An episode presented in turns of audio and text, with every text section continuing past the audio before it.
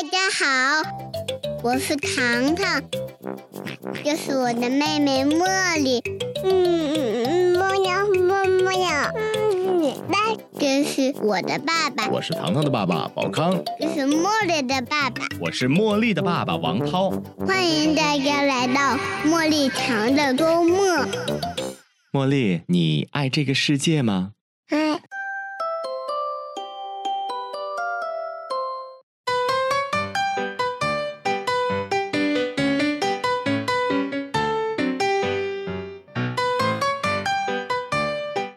Hello，大家好，欢迎来到茉莉糖的周末。Hello，大家好，我是糖糖的爸爸宝康。我是茉莉的爸爸王涛。哎，今天呢，呃，和大家介绍一下哈，我们来到我们本期直播间的有一位我们的老朋友，还有一位我们的新朋友。对对对，啊我们其实可以这样哈，稍后再和大家来分享我们的今天的新老朋友哈，因为他们带着一个使命来的，带着一个命题哈，来到我们今天的节目当中，和大家呃教大家一个技巧和方法。呃，呃是这样，因为到了岁末年关了嘛，所以糖糖的嗯，在幼儿园班里有没有老师会组织说，呃，孩子们之间要彼此之间送一份代表心意的小礼物？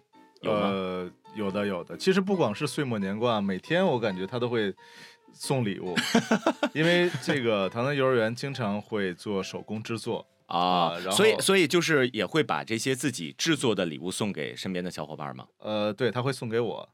哦，啊看来你在他的心目当中就是神一样啊。那当然了，就是你像呃，前两天哈，接糖糖放学，然后糖糖拿着一一幅画啊，嗯是一个立体画。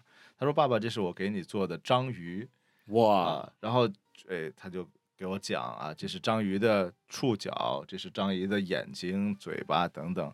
哎，我感觉，就你知道浮现在我脑海当中第一个画面是什么吗？嗯，就铁板烧，简直太对，铁板大鱿鱼。啊，啊！然后这个因为经常会收到来自孩子的这种这种礼物啊，嗯。还是满满的这种幸福感。嗯，因为最近啊，有一些朋友们给我们发来私信哈，就是嗯。说到了嗯下周是圣诞节，然后再下周是元旦了啊，嗯。双节到来之后呢，孩子呢想给自己的伙伴们去呃准备一份礼物，嗯然后呢家长不知道应该如何的引导，嗯其实在这里呢，我们今天请来的两位嘉宾哈，就是有一个非常好的办法要嗯分享给大家哈，嗯那我们也介绍一下今天啊来到我们节目当中的一位老朋友，我们的 leo hello 大家好，我是 Leo，哎我我们我们一定要欢迎欢迎一下啊！谢谢。哎，你知道刚才这个 Leo 在介绍的时候，让我一下子就回忆到了我特别特别小的时候，应该是看到过的第一部偶像剧，叫《薰衣草之恋》，有没有看过？？Leo 有看过吗？我没看过，我 真没看过。暴露年龄的事儿我们不能干。不，因为因为那个时候 Leo 已经大了，不看电视剧了。哎，那个，然后我们今天还有另外的一位哈，有一位新朋友，新朋。友，呃，我们的直播间就开始有一些芬芳哈，就是来自于我们的今天这位美女的我们张然同学张然老师啊大家好，我是东方爱迪小学的语文老师张然。啊，哎，刚才在节目之前，我才在得到一个消息，嗯，张然老师的小小名也叫啊糖糖 对我也叫糖糖。啊，所以说特别亲切。啊 你就是认这种长辈儿的事儿哈，会特别亲切。没有没有，这个没有想沾大辈儿的意思啊。就刚才我提到那个话题，我认为我嗯还是想想说一下，嗯嗯，就是这个。呃，《薰衣草之恋》你看过吗？张兰老师，我看过，哎我看过。哎，说明我们年轻人都是看过的。王涛，我就问你，你看过吗？我没有看过，嗯，我真的没有看过，因为我可能出生的时候就是在看像什么。就是 F 四啊之类的，在我小的时候，我刚想说《流星花园》，我的咳嗽都没有掩盖过去这个话题。《流星花园》应该是呃《薰衣草之恋》的后后边的吧？后边是吧？对对呀、是啊后边的，就是所以我们更年轻。那我要不要再说一些是不说了，不说了。动画片儿？是我我想说的是，其实 Leo，我特别记得《薰衣草之恋》里边的那个男主角叫 Leo，、嗯他的一句出场词啊，大家好，我是 Leo，嗯就是会很帅的、酷酷的出场的那个样子啊。但是 Leo，你竟然不知道 Leo 啊？我回去找到那一集，我重新看一下。我然后，然后今天呢，刚才我们开个玩笑哈，今天我们其实，呃，要和大家一起来说的刚才的这件事儿哈，就是送礼物。首先，咱俩的一个浅薄的见识啊，嗯就是说一定要鼓励孩子自己来动手制作，哎，对吧？那具体的说，怎么样能把自己制作成对方小伙伴想要的那份礼物哈？嗯，啊，我们的 Leo 或者是张然，谁先和我们分享分享啊？到底来怎么来做？Leo 来说，我来吧，嗯。因为其实这里边呢，其实刚才这个宝康也提到了，就是说这个呃，糖糖给他带回来那个画作、嗯啊，嗯就是章鱼。嗯呃，其实刚刚才宝康分享的时候提到了一个细节，嗯然后糖糖会跟他说这是章鱼的头，这是嗯章鱼的脚。嗯那我相信，其实在，呃，应该是从幼儿园带回来的是吧？作品啊，老师在教的时候，他会提到让孩子们去如何辨识这是什么样的部位。嗯啊，其实这个过程呢，就是啊、我们在准备礼物里边的其中一个步骤。嗯那因为在就是说这个可能会提到一些这个词啊，我们叫探究式学习方法。嗯其实呢，就是说整个的探究式学习方法的步骤可能会更多。啊就是说从呃让孩们孩子们去思考这个问题，因为我们从开始就是首先呃是需要先有一个问题的啊，然后呢根据这个问题或者说这个命题啊，然后呢再去呃接下来让孩子们自己去观察，或者是说叫信息收集。嗯啊，然后呢，通过这个信息收集之后呢，再去做啊、这个信息的识别啊。但是我可能就是说的特别的这个用了一些大词啊，嗯啊，信息识别之后呢，会产出自己的结果，也许是啊、比如说是观点，啊也许是一个作品。啊，然后之后呢，会有一个简单的展示。嗯这个展示，我们通常会带着就是一个汇报。当然，可能在家里边去实现的时候，就是向父母去讲解啊，我是怎么样设计的，嗯虽然说可能在这个就是糖糖年纪比较小的时候，他可能呃给你去讲解的会，我们看起来会有一些幼稚，嗯但是实际上呢，就是说作为就是糖糖的爸爸，一定要注意保护这个过程，因为啊这个过程对他是极其极其的重要的，嗯。因为我们其实是为了在这个阶段培养他整个每一个步骤接一个步骤的去完成，这个对他是最重要的。并不哎是说最终的那个产出的心意，当然对于老父亲来讲，他肯定是非常愉悦的。嗯。啊。对对对，哎，其实这个让我，因为我是有一些这个，呃，这个认知基础的哈，嗯就尤其是刚才说保护糖糖的这样的一个，一个是创哎，糖糖有有和你说嗯吗？就是为什么或者怎么样，呃，做一个章鱼给你？没有没有，就是这个呃，我刚才因为我在就是听 Leo 来讲探究式学习的时候，可能呃它是一个部分，嗯，去制作的一个一个部分，嗯，但他前面并没有来进行调研的动作，嗯对嗯对嗯。呃，对他可能到底你喜不喜欢章鱼，对吧？对然后为什么要做章鱼？到最后给你章鱼，呃，怎么样？就是要要向你表达一下，我为什么给爸爸做一个章鱼啊？等等，嗯这个过程现在还没有。嗯嗯，对对，但是接下来这就是就是嗯。其实是我们努力的一个方向了，对。我们要引导孩子，要逐渐的有，因为我们日常在实现的过程中，我们通常嗯。会实现其中的某几步，而不是一个全部，因为全部对于孩子意义是最大的。嗯某几步，比如说最直接的，我们会看到一些现象，我们会给孩子买一个半成品的礼物，嗯啊，让他去完成。这样的话，其实可以减少这个时间，减少整个制作过程的时间啊啊。但是呢，其实这个半成品有的时候也是降低了孩子完成。就是说整个步骤的一个流程，我们更应该就是说有，就是说相当于说有目的的吧，啊就让孩子去更多的完成这个步骤，对于他的帮助才是更大的，而不是说通过花钱来节省时间。哎，你说到半成品的礼物，突然我就想，呃，你像乐高类的机器人。应该都是探究式的礼物，其实你看哈，我们刚才说呃。说回来哈，我们把这个做一个小总结哈，呃就是送礼物这件事儿非常的简单，可以嗯，就是孩子挑好一个东西，家长付款，嗯。对然后到了之后就拿给他的小伙伴对吧？是是是，但这个过程过于简单了，以至于说家长和孩子之间，我们之间就是这种亲子的互动是不存在的，嗯引导也是不存在的，对对而且孩子他自己还没有，可能很，你像我的女儿太小了，她压根儿没有钱的概念，嗯嗯呃，为什么说茉莉你要买这个买买就只会这一个字买？对，所以他没有概念的情况下，这种方式我觉得显然是不是非常嗯合适去引导孩子的。对的对的，而刚才像我们六说到的，说，哎，可以教给孩子说，首先基于自己动手制作，嗯。是。其次在动手制作之前，你要去和你的伙伴们要有沟通，要交流，嗯。然后要去找到你伙伴喜欢的这些东西，嗯。或者是通过自己的描绘，或者是去拼凑一些东西，嗯把它形成你伙伴想要的，然后嗯。你要动手把它完成，嗯。完成之后你要把它送给你的伙伴的时候，要给伙伴做一个表达，是吧？嗯我给你做了一个什么什么样的东西，啊对这个东西到底是怎么样的，我怎么想的，可能他现在还不太完善，或者嗯看起来有些手，但是是我的心意我觉得这份礼物一定是有收藏价值的。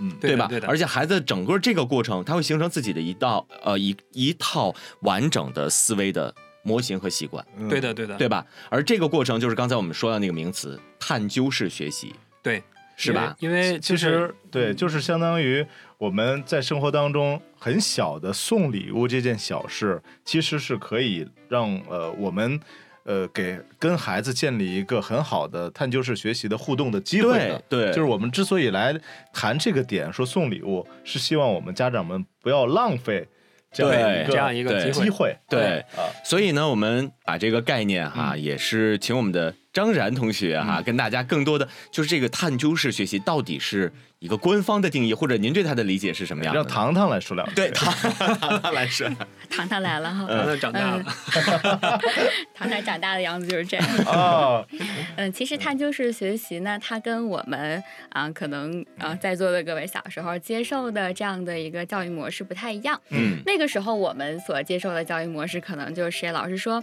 啊，这个概念是什么，这个定律是什么，嗯那我们就接受了。接受之后呢，然后我们就去练习，然后我们背诵啊，对，背诵默写，啊可能就是这样的一个过程。嗯但是其实，呃，我们这个探究式学习方式啊，跟以前就是完全不一样，或者嗯说叫有了根本性的这样的一个改变。嗯为什么这么说呢？因为探究式学习，比如说刚才咱们这个例子，嗯那是。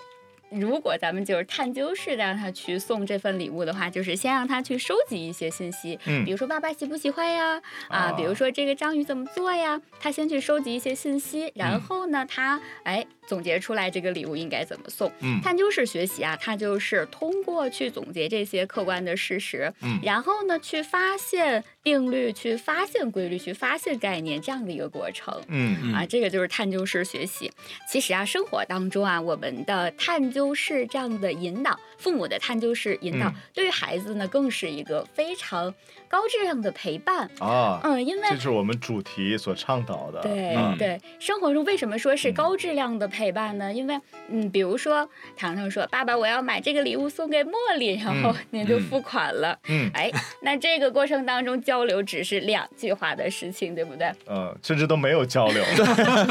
就拿着手机来，哎哎，对，我就去付款了。现在就是我，我会呃，在这个过程会有一个探究是在于哪儿啊？我会把钱，就是如果说不用那个扫码的话，嗯我会给到糖糖，哦。让糖糖去呃和这个售货员去交流。嗯啊、嗯。然后呃，但是他他会忘记找钱的这个动作，所以我只能给他零钱，哦。我都给他一百，然后他就给他一百之后，他就认为这是一次交易嗯啊，然后那个礼物可能只是两块钱，然后九十八块钱就那留在那儿了。就存在那儿了。哦，我以为这是一个两次震动的过程，老老父亲心中一个震动，收款的一个震动。但是如果是这种探究式的引导的话呢，嗯那我们会发现糖糖会问爸爸：“你喜不喜欢这个礼物呀？”嗯啊，爸爸，章鱼是什么？我在这个幼儿园老师这儿没有听清楚，你能再给我描述一下吗？嗯啊，那经过这样的一个过程，可能啊，您和孩子之间就有了更多的这样的交流。啊，嗯，还比如说，比如说现在小朋友们都非常喜欢读绘本，嗯那我们在绘本里面呢，可能会看到好多的昆虫呀，看到好多动物、植物什么的。嗯那这个时候，其实我们也可以跟孩子之间有一个探究式的互动、探究式的提问。嗯包括最近哈下雪了，那雪在外面它是非常漂亮的，对就好多小朋友可能会，比如说糖糖，他嗯可能会说什么呀？呃，糖糖去玩雪了吗？去了，就前前几天那个呃下下的雪还挺大的，然后嗯就是我想去堆雪人儿嗯啊，然后下了去之后呢，这个他就特别想用手去触摸这个嗯雪，因为他想去感受一下雪的样子。嗯然后后来呢，我们就就是钻雪球啊，然后这个用模具来做成这个各种各样的这个样子，玩的嗯非常开心。嗯就我我当时有一个很好，就是很好玩的一个细节啊。然后因为外边特别冷嘛，我不希望他长时间的在外边啊。我说糖糖，咱们回家吧，就差不多了玩的。他非要把雪带回家玩啊。你想家里边温度哈，雪是嗯不会这个存留很长时间。我说雪会化，他说不嘛，我就想带回去啊。我说我就摸摸不开了，我说好吧，我就给你钻一雪球就带回去了。带回去以后啊，这个我说那那你在这玩吧，他就体体会到了雪慢慢的融化，然后变成水这样的一个过程。哎，他就问，哎，爸爸，这个雪怎么会怎么没有了呀？怎么变成这个样子啊？我说就是，哎，这次就过程可能下一次他就知道，把雪带回去之后，就会化掉。对，就会嗯化掉了、糖糖是特别喜欢雪哈，茉莉下雪的时候就不敢出门了。啊。她从窗户望出去的话，一片白茫茫。我说啊：“爸爸抱你出去玩雪，不去，不去，不去。啊啊，对，就是还比较害怕。然后呢，带他出去的话，他也是会躲着雪的，他不会去踩。啊，，对，然后我记得去年好像不是这样，但是去年也是太小了，因为他他他太小了。哎，那他是因为不喜欢白色吗？也不是，因为他的衣服都是白色的，他应该啊很喜欢白色，但是可能觉得就。嗯，没有见过这么大的雪吗哎？还是怎么样？这个糖糖老师，这个这个情况就是呃，有没有一个引导的一个方式啊、就怎样嗯用我们刚才说到这个探究式学习，能够让让茉莉，比方说下一次再下雪的时候，能逐渐的啊让他喜欢上雪是啊、吗？对，对或者是让他尝试着去接受也可以啊。嗯。嗯，其实小孩子对于这个东西的喜爱，不是说我们告诉他你要喜欢这个雪啊，嗯嗯啊，你要去看他就去看，他就去听的，一定要让他去真实的去体验。其实探究不一定非得是像科学家做实验嗯。一样非常的复杂这样的一个过程，它其实可以很简单，简单到只是我们生活当中的这样的一次简单的对话。啊。比如说，其实我想此处掌声，我想为这个宝康老师鼓一下掌，因为啊。刚才您对于糖糖的引导啊，它就是非常成功的一个这样的探究式啊的例子。为什么嗯这么说呢？因为如果您对糖糖说说这个是雪进去就化了，嗯那他没有看到雪真正的融化的过程的话，那他可能就失去这样一次探究的机会了。他啊只是在印象当中有这样的一个过程。嗯但但但是，当他真正的就看到雪融化了，那他嗯就知道雪是这样的了。嗯啊，其实就是他去进行探究的一个过程了。嗯呃，那对于茉莉的这个问题啊，我也嗯说一下。那他没有喜欢上雪，您嗯有没有想过，他其实可能是没有真正的去接触过雪呢？哎，你把雪带回家呀？对，我拿了一个，我从外边包了一个啊这个小雪球哈，啊拿给他，然后他就用一个手指啊就碰碰了一下嗯，然后就凉，就说了一句凉啊，就不再说了，就就再给他，就不要，啊就把我的手就拨楞一边儿去了。啊。对，然后我也很困惑，因为本来下雪了，你知道我们一家人哈都特别兴奋，哇，下雪了下雪了堆雪人儿，因为当时正在我丈母娘家住，嗯然后还有一个小露台，然后说那上面有雪，我们就堆个雪人儿啊什么的。嗯。结果就是啊、姥姥姥爷，然后我和菲菲都非常的兴奋，就起来了，嗯。就茉莉完全的不在乎这件事儿，然后就当时 搞得我们。哦，算了，皇帝不急太监急。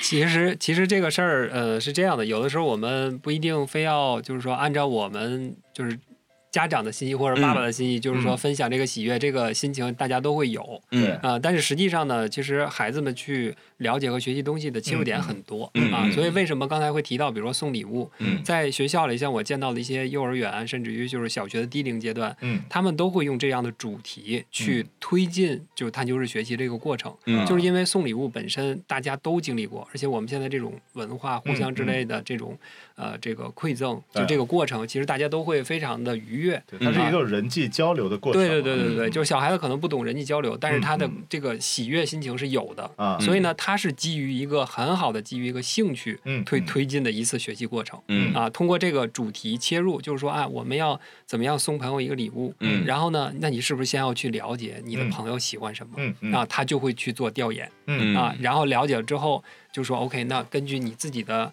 想法，你要设计出来，嗯嗯它有一次动笔的过程。嗯虽然说不论这个设计的东西是否好看，嗯但是我们都要鼓励他把他的嗯。设计放在他自己亲手制作的一个很简陋的礼物上。嗯啊嗯然后最后呢，就是这个礼物要向，当然这个是在学校的场景里边，嗯他会向他的同学和老师去展示这个最终的设计的成品，嗯并且讲解嗯我是如何设计的。虽然可能没有高大上的一些呃真正的设计理念在里面，但是这个嗯讲解的过程其实对于他来讲是非常非常重要的。嗯因为他就是很多基础能力的练习，比如说嗯公开的演讲能力啊、分享能力啊。嗯但是最主要的是说他自己再去整理自己的思维嗯啊，然后最后把这个礼物送出。整个过程其实对于他来讲的推动的意义是非常大的。嗯很多的时候我们就是要去关注到整个的这个意义。而不是关注这个结果，说哎这个很丑啊不如买的精美呀，你的同学是不是喜欢？实际上他前期都做完了这些步骤对，嗯啊。哎，这个刚才就从 Leo 和张元老师在这个解读探究式教育的时候，其实我能感觉就是，我不知道理解的对不对哈，就是可能很多时候过程要大于结果，或者说当你去了解、呃体验了这个过程的时候，结果自然而然就就出现了。嗯。对啊。或者是说，它的意义在于说，我们嗯要把这个场景放在，比如说未来二十年、三十年，如果有一天糖糖变成了科学家，嗯，实际上这个结果的出现是未知的，嗯。这个过程的意义才更大，我们才有可能得到那个结果。所以这个过程的意义比那个结果甚至于可以说意义更大。哎，其实实我是觉得，如果说我们的嗯宝爸宝妈们嗯。从小就养成给孩子的这种探究式学习的、嗯。呃思考问题的模式和习惯的话，每一个小的问题都引导孩子这样的一套模模型来去嗯。思考的话，那其实对孩子会养成一个很好的思维逻辑。嗯，创造能力对我遇到问题那我要怎么解决呢？我不是只找爸爸妈妈，嗯。对我会自己去尝试着去分析。也许我分析的啊、呃不太对，或者说会有一些偏差，嗯。对。但是我自己会去做尝试，会进入到这个问题本身，对。然后自己做尝试去解答。对。那可能最后这个解答，不管是对的还是错的，我会表达出来。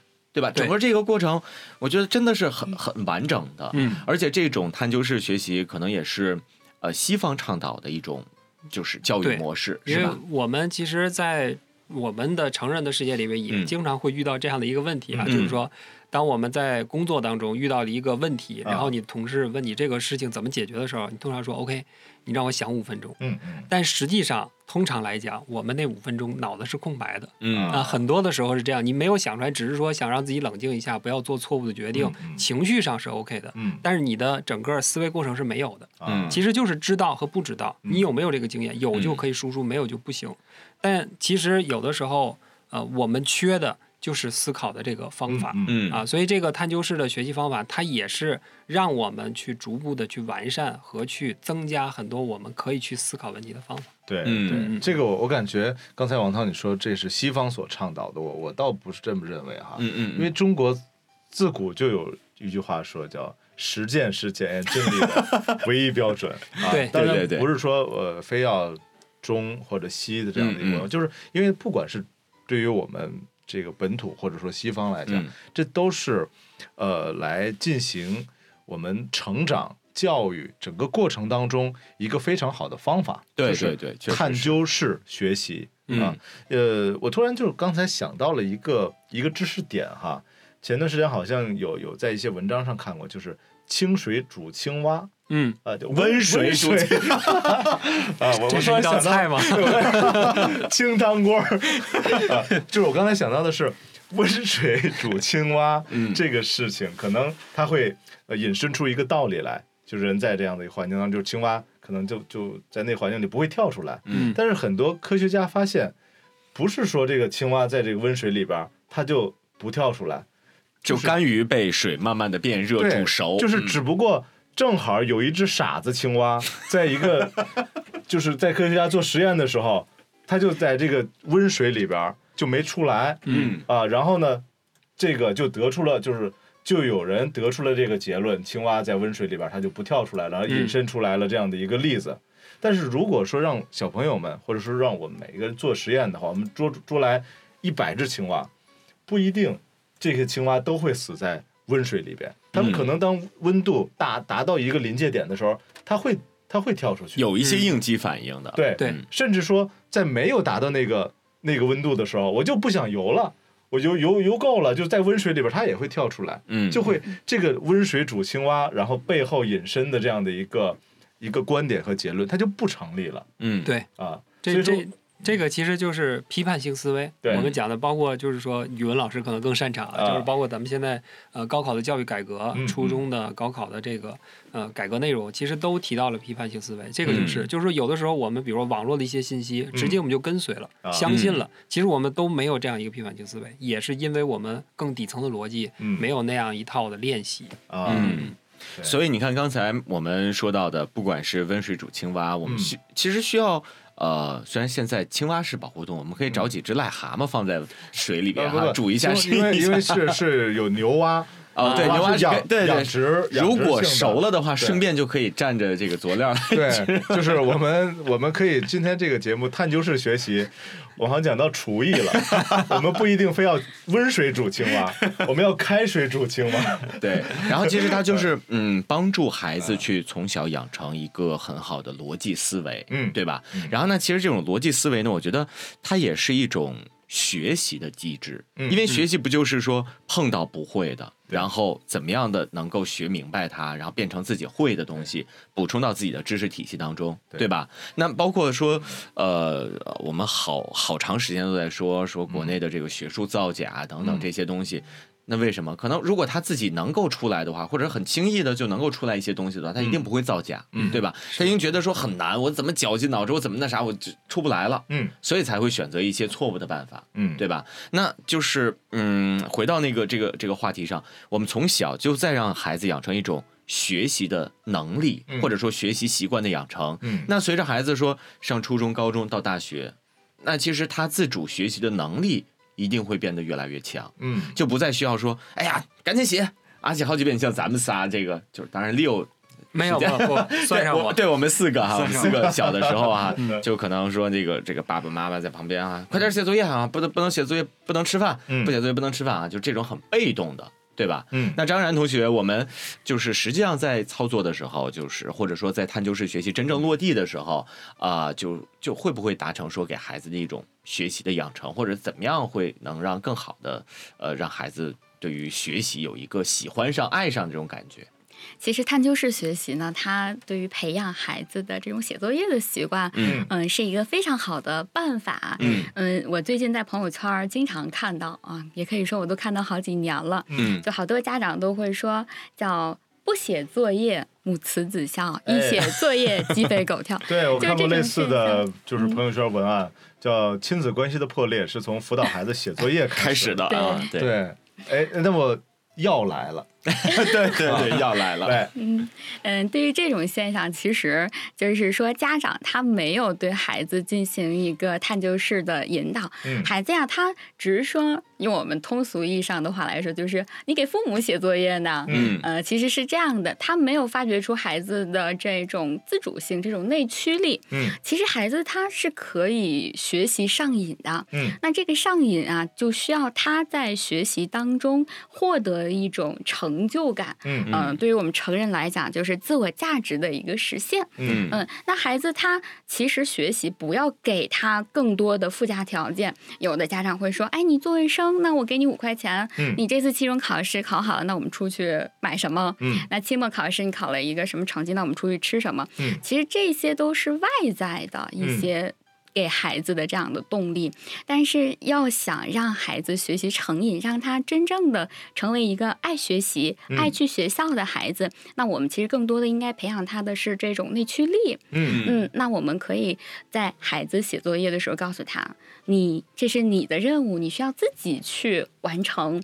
嗯那而且在学校，哎，他获得成绩的时候，那我们不要给他过多的外在奖励，我们可以说，哎呀，你自己你有进步了，嗯你比昨天有了进步，你比上个月有了进步啊，你在某些方面特别的厉害，一定要抓住他特别细的小点去表扬他，而不要非常笼统的嗯去表扬他，也不要只看他期中、期末的这样的一个最后的结果。嗯这个就是探究式的一个引导。嗯，其实对于相对于眼前的利益来讲，孩子长远的未来其实是更重要的。没错，相对于他每一次考试的结果来讲，他学会的这样的一个思维方式是更重要的。嗯，嗯，所以我们一定要着眼于未来，给孩子这样的一种嗯科学的这种。思维方式，让他嗯。去形成这样的一个习惯，嗯。不仅我们自己轻松，对于孩子的未来来讲，他也是终生受益的。嗯，嗯。对，就跟刚才那个张岩老师在提这个、呃、如何辅导孩子写作业、增强他的内驱力的时候，突然在想，呃，有一个步骤非常的关键，就是在你进行探究式呃学习引导的时候，一定要先把自己的情绪给控制住，因为很多时候就是 为什么会出现亲子关系的破裂，因为他就失去理性了。嗯，就是我见过一些这样的家长，就就要疯掉了，然后然后你你是不是我生的？我怎么会生出来？呃，这这样的这个情景再现是吧？对，就是首先当你情绪坏了的时候，那么方法就坏了。嗯其实是没有方法可言的，因为人在应激的情况下，你有什么方法？对对吧所以说，嗯第一就是呃，辅导孩子第一步就是你先把情绪控制住。啊，淡定淡定，这是我亲生的，一定是我亲生的啊！这是 DNA 报告。去喝杯凉水哎啊，第二步就是你想一想，就是探究式学习，然后正确的方法是什么？呃，就是赞美孩子，嗯赞美细节。对，一定要啊赞美细节，对抓住他的某一个小点。对比如说，今天你的这个字嗯非常漂亮，啊呃，今天你的这个成绩比昨天嗯提升了几分儿？你是哪种类型的题做的比较好呀？一定要这样的去表扬孩子。他会喜欢写作业的这个过程，嗯而这个你比方说用外物来引导的话，他可能这个写作业还是让他痛苦的事情。他只不过为了想嗯得到一个棒棒糖，为了想出去玩儿嗯才写作业，这是一个很痛苦的一个事情。他是为了追求快乐而承受现在的痛苦，他本身就没有内驱力了。对还有一个点就是在呃进行呃就是怎么说呢，引导的时候，孩子其实很容易陷入到一个怎么说呢，叫做情景的这叫设定当中，就是当每次家长对孩子大吼大叫或者谩骂的时候，他就会形成一个叫做那个什么条件反射。嗯他对于写作业这件事情，他所联想到的就是痛苦啊、嗯就是你你就要说我了，你你要要骂我了，这样的话就会恶性循环了对，嗯这个就是刚才张然老师讲的，就是完全没有成就感的获得啊、嗯啊，也就完全谈不上兴趣。对，而且我觉得这个方面呢，其实孩子是不懂的，嗯因为他在这个阶段是需要辅导、帮助、嗯引导的。嗯其实更多的是呃父母要去想一些办法。对，其实刚才除了说说喝凉水啊这 这些嗯土办法之外，其实不是喝温水吗？就冷静一下嘛因。为温水里有青蛙呀。其实呃就是在我看来，这件事情我们是需要一定的定力的。嗯嗯啊，其实这个事情在我看来，其实更多的我们需要很清楚孩子在未来需要什么嗯啊，嗯。因为教育本身已经是滞后的，嗯就是说社会需要什么对，他就会推导说现在的教育需要嗯。教育什么。就我们看到成人教育有很多，呃，需要英语能力就嗯。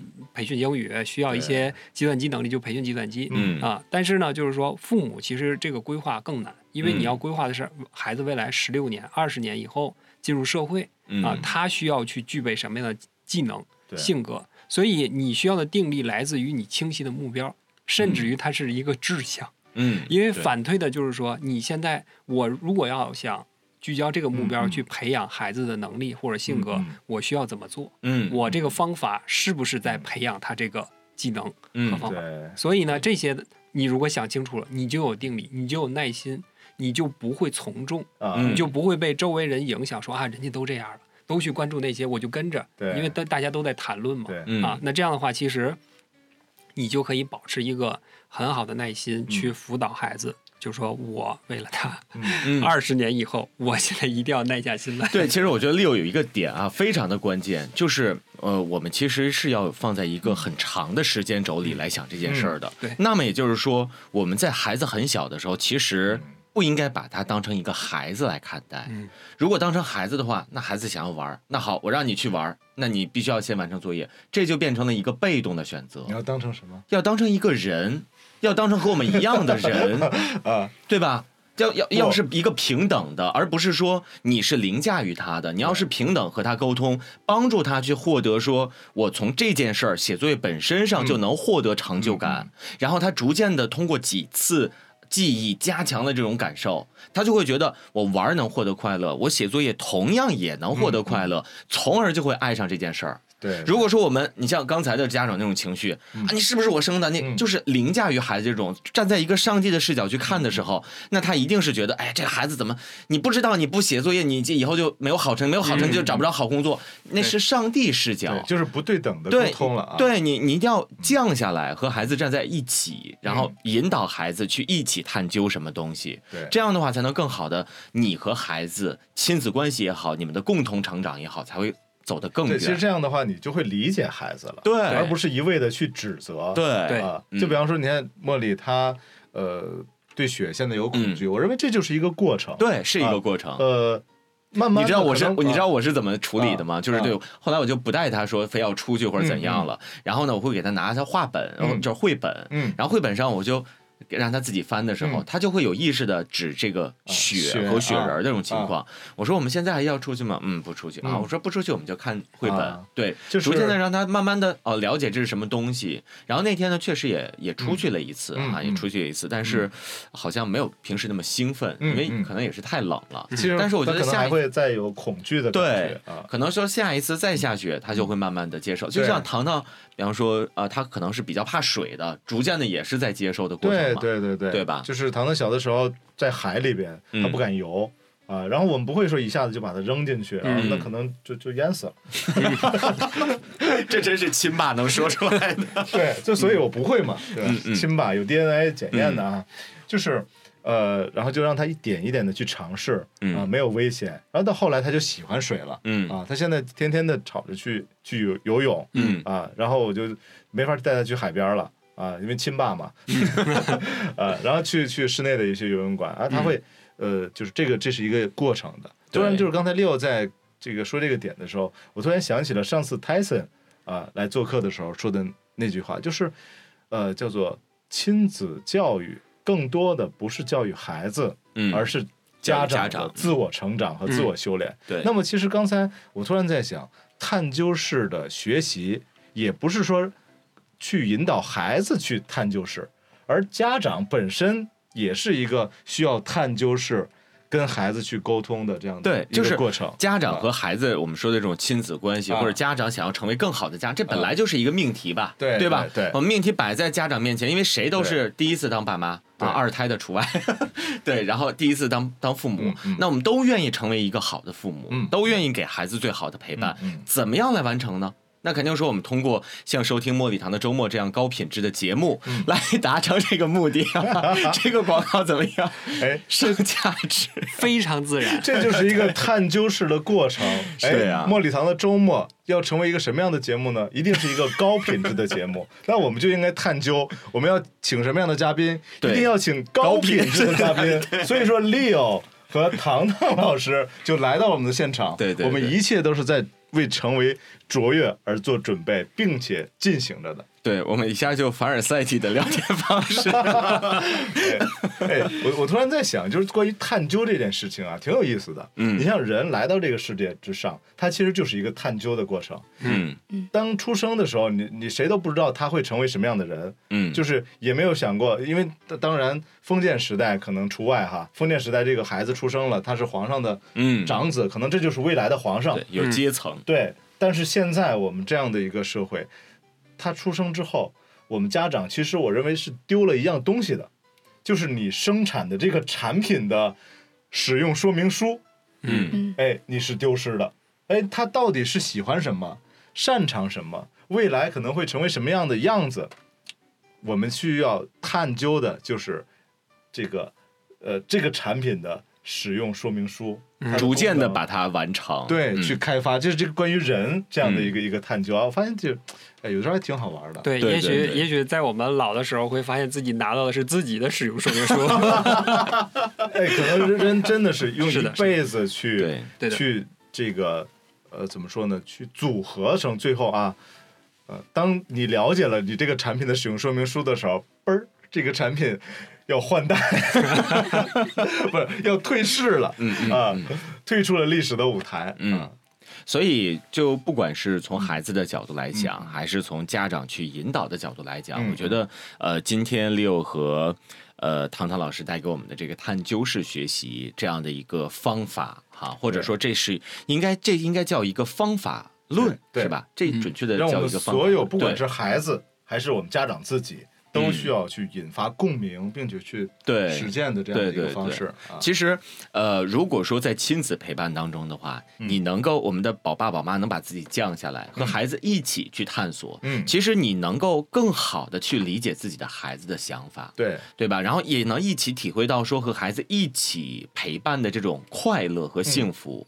对吧？那对于我们家长自己来讲，其实往往的这种嗯知其然嗯，但是不知其所以然，对吧？但是呢，这个这个里边就是我们自己也会有一个成长和提高的。嗯，对的，嗯，所以今天也特别感谢我们的 Leo 老朋友和我们的糖糖哈张然老师来到我喜欢。糖糖，欢迎常来哈。对对对。因为小糖糖现在还不能参与到我们节目的录制，啊，对对啊但是有一个大糖大糖能常驻的话，对。还是非常不错的。其实我们的糖糖老师哈，除了对于探究式学习嗯。非常的有嗯。研究之外哈，也在语文课方面是有自己的一套高论的。嗯，所以呢，在以后的节目当中，我们也希望说张然老师能够更多的和我们的伙伴们来分享一下如何帮助孩子去养成语文的学习习惯，或者怎样去学习语文，好不好？没问题，我会常来的。好，OK，那我们今天的节目就是这样了。哎，我我想说我是糖糖的爸爸，对，从开始到结束都不忘找一份儿 所以你看到人的这个本性了。清水煮青蛙。但是我我我能感觉得到糖糖是理解我的，你们不是糖糖，你们不理解，对不对？对对对啊对，呃，用我们节目的 slogan 来结束我们今天的这期节目好哈，，嗯，呃，来起个头，让他来，我们一起哈，让陪伴更有温度。嗯嗯，让陪伴更有温度。我是糖糖的爸爸 郝康，我是茉莉的爸爸王涛。我是糖糖，我是糖糖的同事 Leo，哎，下次我把茉莉请到我们的嘉宾啊。好呃，哎，有茉莉吗？身边有有啊，有呃，我有一个学员叫茉莉，是吗对，然后那次就是在线上碰到的时候还聊起来，哎，我说这个名字起的真好，他说是吗，老师？我说我女儿也叫这个名字。